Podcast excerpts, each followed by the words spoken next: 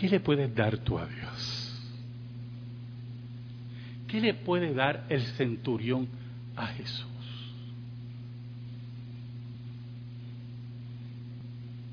Aparentemente era un hombre adinerado, porque había edificado una sinagoga y aparentemente era la única sinagoga en Capernaum. Por lo tanto, todo indica que era un hombre que había abandonado a los dioses paganos y había abrazado al Dios de Israel. Estaba muy entregado y había utilizado su dinero para la edificación de la sinagoga. Por lo tanto, los judíos, los principales, los ancianos, dentro de la teología tergiversada de los ancianos, ese concepto de evangelio de obras, de predicación de obras, pensaban que él era digno de recibir ese regalo. Pero no era un regalo, era la paga. Un favor con otro favor se paga. ¿Saben? Medita, hermano. ¿Qué podía darle el centurión a Jesús? ¿Qué usted le puede dar a Dios? Usted. Yo.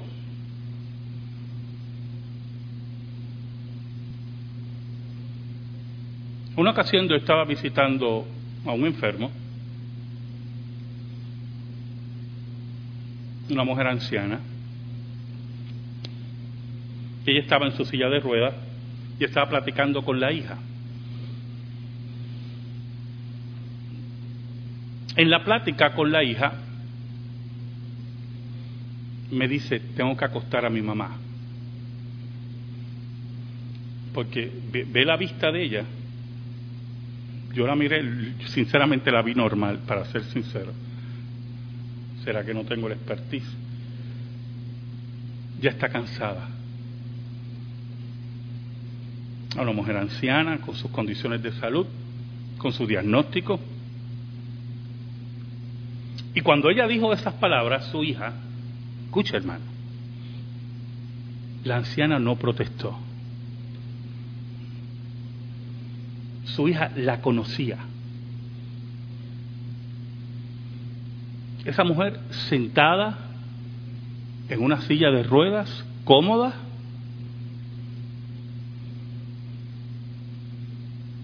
sus pulmones, el esfuerzo muscular de respirar, la agotaba.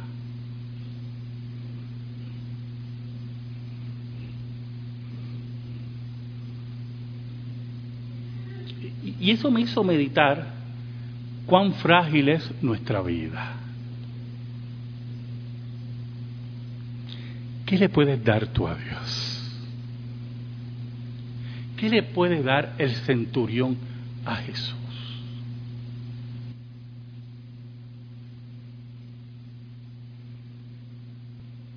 El versículo 6 comienza, y fue Jesús con ellos. No nos equivoquemos. Hermano, no se equivoque. Nadie convenció a Jesús.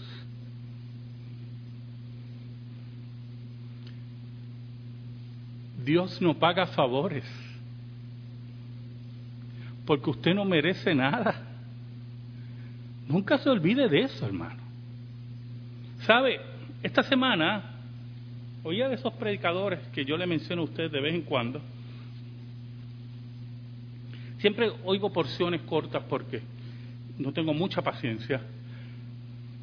Pero oía una porción y mi esposa estaba conmigo. Qué bueno, como testigo, porque algunas veces, ¿verdad? Esto suena tan, tan ridículo que dice, yo creo que el pastor está inventando. Pero tengo, tengo de testigo a mi esposa. Y, y la persona que hablaba, porque no sé, eh, no creo que eso se pueda llamar predicación, decía estas palabras. Usted acérquese a Dios con gemidos, con lloro, eh, entristecido, con profundo lloro y gemido, para que pueda mover el corazón de Dios. Entonces yo estaba oyéndolo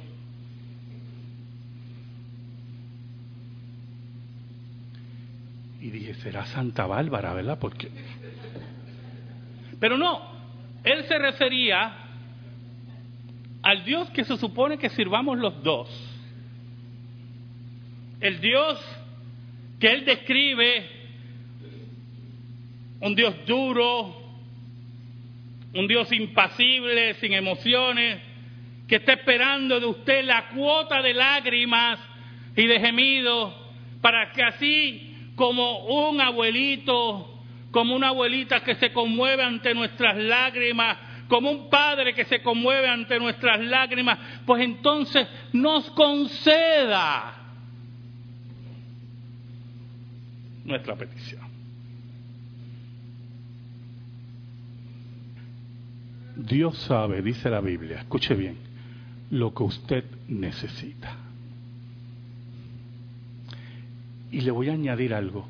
Usted no sabe lo que usted necesita. Usted cree que necesita aquello o esto.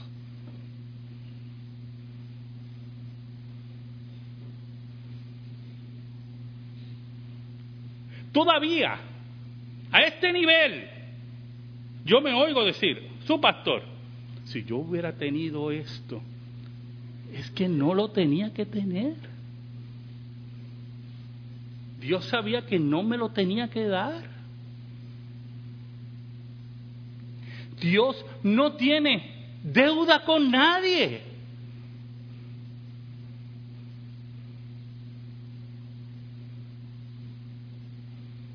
Por lo tanto, cuando los ancianos le dicen, mira, él nos construyó una sinagoga, él, no, él ama esta nación, eh, eh, hazle ese milagrito. En pocas palabras le están diciendo, ¿verdad? Porque tenemos una deuda con Él. ¿Usted cree que Jesús dijo, déjame saldar esta deuda del Padre, ¿verdad? Porque, para que porque cuentas claras, ¿verdad? ¿Cómo que dice? Conservan amistades. Qué evangelio tan barato. Qué basura de evangelio. El Dios que nosotros servimos, que es el Dios de la Biblia, sabe lo que nosotros necesitamos. Y cuando no nos concede, hermano, cuando pedimos, dele gracias a Dios. Aunque usted crea que eso le va a resolver muchas cosas. Y Jesús fue con ellos, pero cuando ya no estaban lejos de la casa, el centurión envió a él unos amigos diciéndole, yo imagino que ya venía la multitud y los que estaban en la casa del centurión le dijeron, por ahí viene el maestro, se acerca el maestro, y los ancianos con él.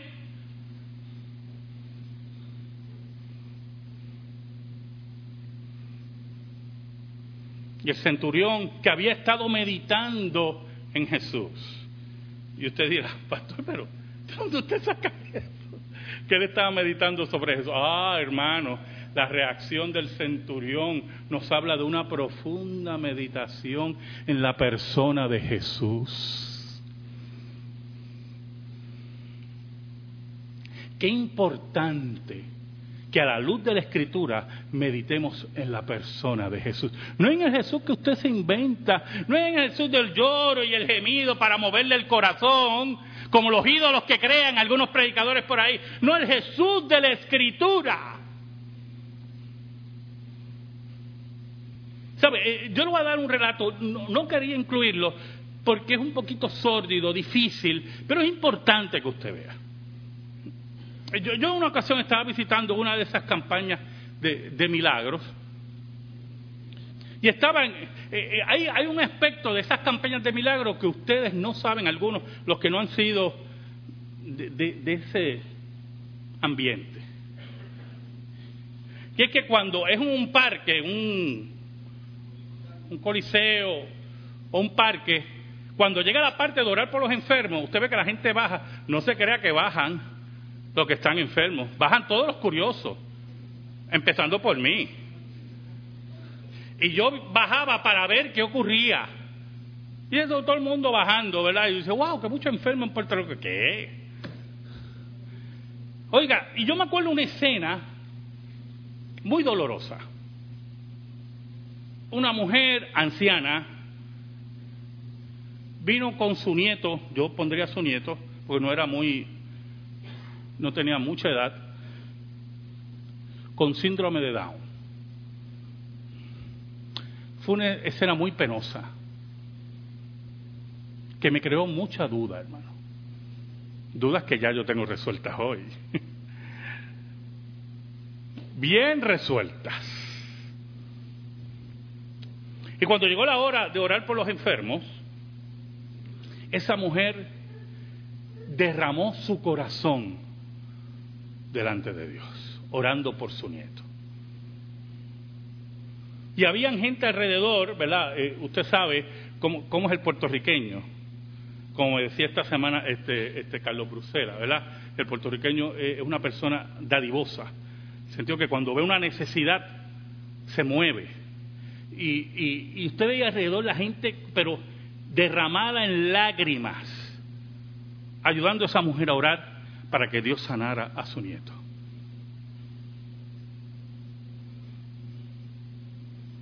Cuando terminó todo,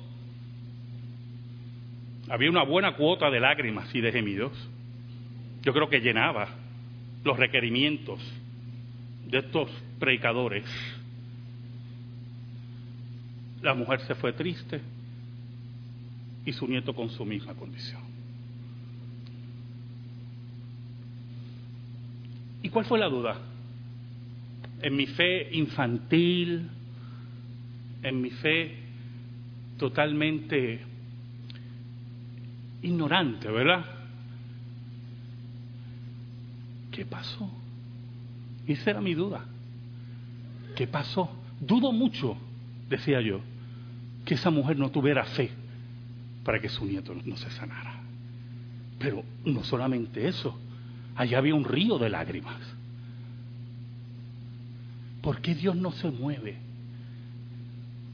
Jesús cuando se movió hacia la casa del centurión no lo movía ninguna deuda, no lo movía nada, lo movía la, la soberanía de Dios que tiene control sobre todas las cosas.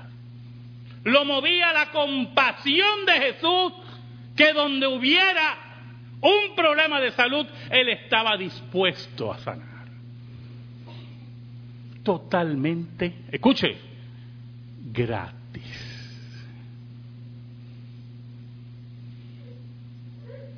Cercano a la casa del centurión, Él manda a unos amigos con estas palabras. Señor, no te molestes pues no soy digno que entres bajo mi techo. ¿Sabe, hermano? Escuche lo siguiente. No era digno para un rabí entrar en la casa de un gentil. Pero estamos hablando de un hombre que tenía la protección de la religión de Israel, de los oficiales de la religión de Israel. No era un hombre común, ¿verdad? No era nada de eso. Era un hombre que había recibido de parte de la religión de Israel una aprobación. Y ellos se sentían en deuda con él y ellos mismos, las autoridades, las palas religiosas, vamos a ponerlo en esa forma, ¿verdad? Las palas religiosas se habían movido para que Jesús fuera a su hogar. Pero ese hombre, de una estatura única, ese hombre que ejercía su fe en práctica, ese hombre que todo indica que meditaba en el Maestro y, pensaba en el carácter de Jesús, de la grandeza del Maestro, había decidido edificar su fe sobre la roca.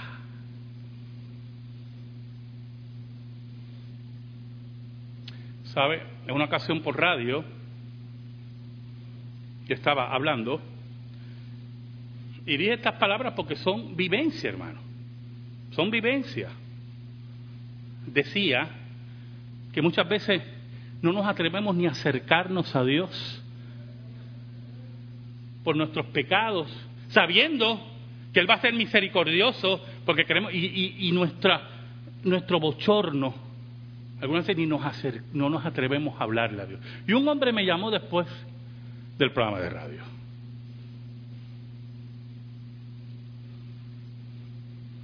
Me dijo,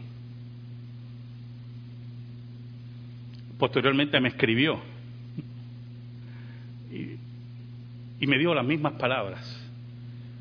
Cuando usted dijo que algunas veces ni nos atrevemos a acercarnos a Dios por lo indignos que nos sentimos, yo entiendo eso. Pero también entendió que ya tiene libre acceso al Padre. La confianza de saber que Jesús llevó todos nuestros pecados en el Gólgota.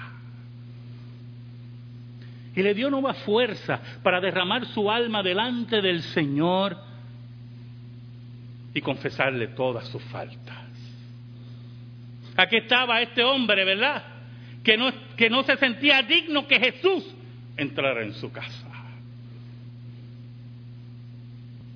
Posiblemente había oído de sus maravillas, posiblemente había oído de sus palabras, nunca lo había visto, no se sintió ni digno de ir personalmente y cuando Jesús se acercaba no se sintió ni digno de que entrara en su casa.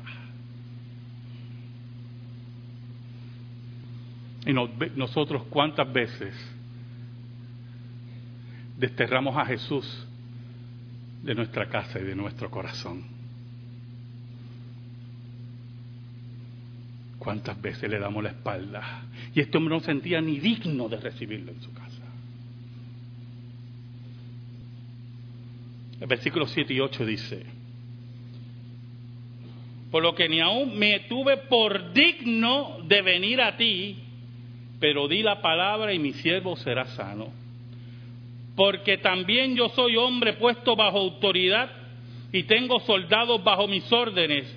Y digo a este, ve y va, y al otro, ven y viene, y a mi siervo hace esto, y lo hace. Y oiga, y ese hombre, en su sencillez militar, eh, mire qué tremendo, él toma su propia vida como militar como oficial militar y estaba meditando en el maestro y decía, caramba, yo que soy un simple militar, yo que estoy aquí impotente ante la enfermedad de mi siervo, digo a los hombres que se muevan acá y se mueven para allá y me obedecen, ¿cuánto será más este que controla los vientos y el mar? ¿Cuánto será este que la muerte no se resiste ante él? ¿Cuánto será este que los leprosos son limpiados? ¿Y si yo, con la autoridad de Roma, puedo mover a 100 soldados? Si tengo que dar la voz en distancia y me obedecen, cuánto más este que no soy digno de recibirlo en mi casa.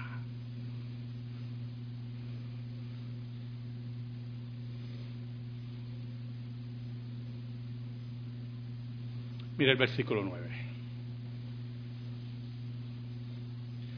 Al oír, al oír esto, Jesús se maravilló de él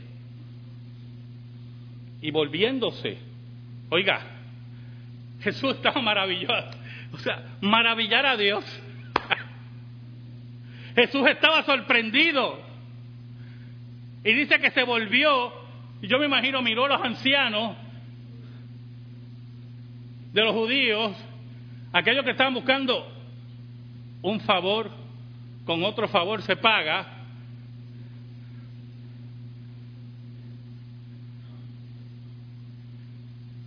y los miró y en una confrontación, porque es importante ese versículo, de la incredulidad de Israel,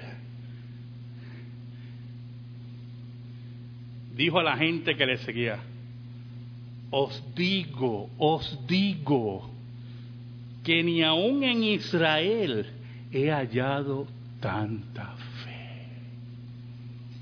¿Y por qué Israel, hermano? ¿Por qué Israel? Aquellos que habían visto las maravillas, aquellos que decían que eran el pueblo del pacto, aquellos que decían que Dios los había preservado, no tenían la fe increíble de este hombre. Esa fe que Jesús había dicho en el Sermón del Monte, que era aquellos que edificaban su casa sobre la roca y cuando venían viento, tempestad y lluvia, se mantenía firme porque estaba edificada sobre la roca. No la fe endeble de esos ancianos que buscaban pagas. No era la fe endeble de Israel, que era un mercadeo. No la fe espuria de Israel, que se basaba en la sangre. No en la fe verdadera de saber que Jesucristo, como ese centurión, se había convencido, era el Hijo de Dios.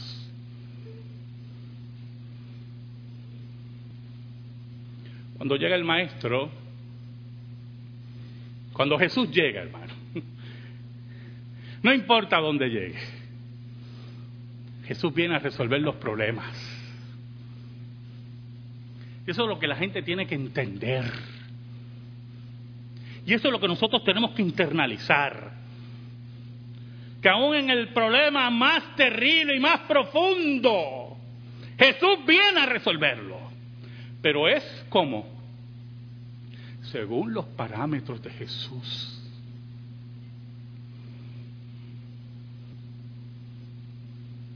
Versículo 10 dice, y al regresar a casa, los que habían sido enviados hallaron sano al, siervo que había estado enfermo. ¿Sabe algo, hermano? Posiblemente los amigos le dijeron, chico, pero vea ya, deja que venga porque ese énfasis de Lucas, de los amigos que regresaron y, que vieron al, al, siervo ya sano, me suena a, algo como que, pues vamos para atrás, porque ese debe estar muerto cuando regresemos no entendían lo que el centurión entendió.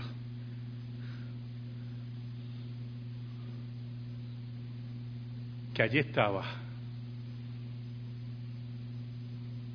el que el mar y los vientos le obedecen. Amén.